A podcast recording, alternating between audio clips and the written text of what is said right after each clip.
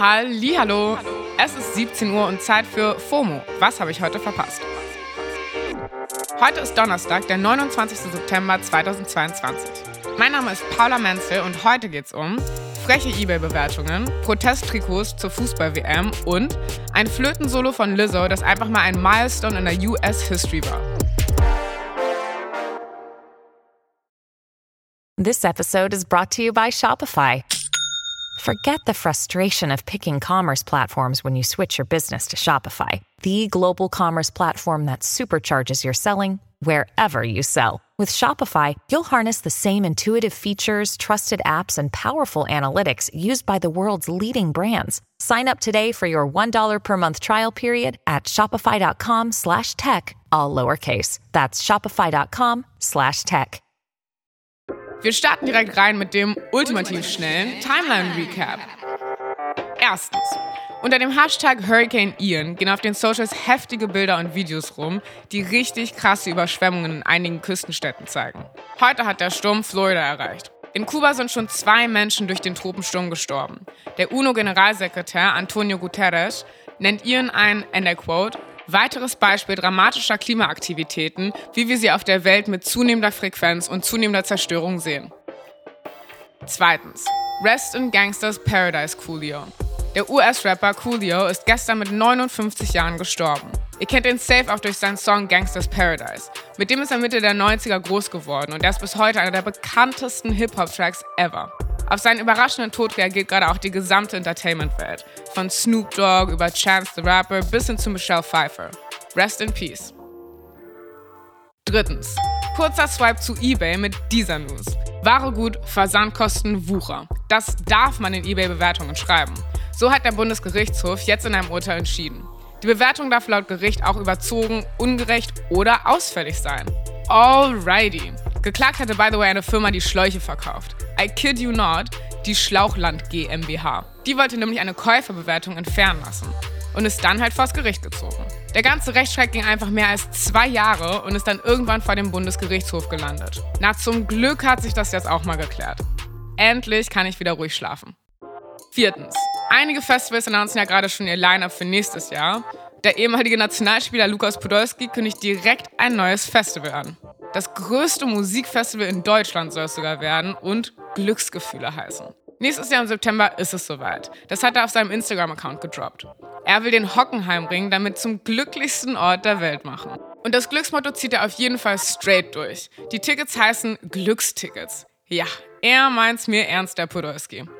Das war auch schon der ultimativ schnelle Timeline-Recap. Ernst meint's auch Hummel. Das ist die Trikotbrand der dänischen Nationalmannschaft. Hummel will bei der nächsten Fußball-WM in Katar nicht gesehen werden und hat mit einer Anti-Marketing-Kampagne für dicken Online-Wirbel gesorgt. Für das Turnier lässt Hummel nämlich extra Trikots herstellen, auf denen der Aufdruck so stark getönt ist, dass man die Brand nicht mehr wirklich erkennen kann.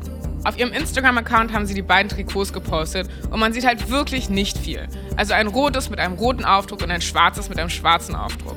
In der Caption haben sie das so erklärt. Wir wollen bei der WM nicht sichtbar sein, bei einem Turnier, das tausende Menschenleben gekostet hat. Word. Sie wollen damit ein Zeichen setzen gegen die Menschenrechtsverletzungen in Katar und die unmenschliche Behandlung von Arbeitskräften aus dem Ausland. Kurzer Reminder, falls ihr es nicht mehr so auf dem Schirm habt. Der Guardian geht davon aus, dass bis zu 6500 Arbeitskräfte aus dem Ausland im Zuge der Vorbereitung auf die WM gestorben sind. Amnesty International hatte Anfang des Jahres sogar von über 15.000 Todesfällen berichtet. 15.000! Tatsächlich haben auch schon einige Spieler gesagt, dass sie vor Ort ein Statement gegen Katar machen wollen. Aber so ein Boss-Move wie von Hummel gab es bisher echt noch nicht. Und na klaro, dieser Protest ist jetzt natürlich auch eine gute Promotion für sie. Aber sichtbar auf der denkbar größten Bühne mit Milliarden ZuschauerInnen zu sein, wäre als Promotion safe noch besser. Also echt ein korrekter Move. Nike und Adidas, where you at?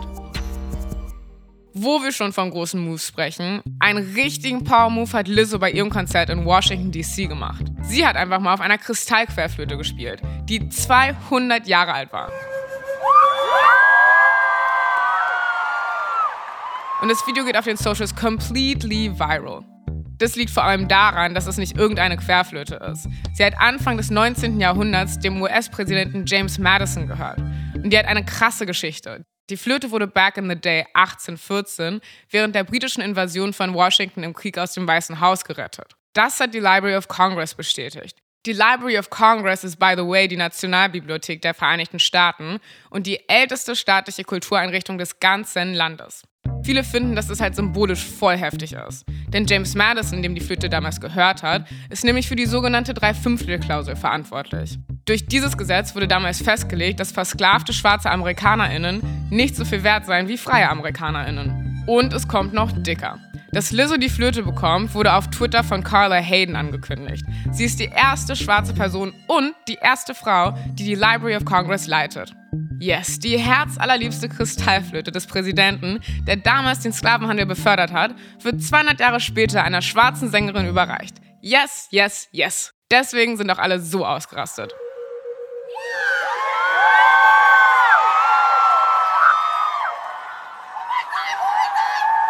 The times are changing and I'm sowas von here for it. Aber das war's dann erstmal für heute mit FOMO und wir hören uns morgen wieder. Da bin ich auch am Start. Hier auf Spotify. Habt ihr schon mal eine freche eBay-Bewertung gedroppt? Wenn ja, alle her damit. Ihr erreicht uns wie immer unter FOMO at Spotify.com. FOMO ist eine Produktion von Spotify Studios in Zusammenarbeit mit ACB Stories. Folgt uns auf Spotify. Ciao!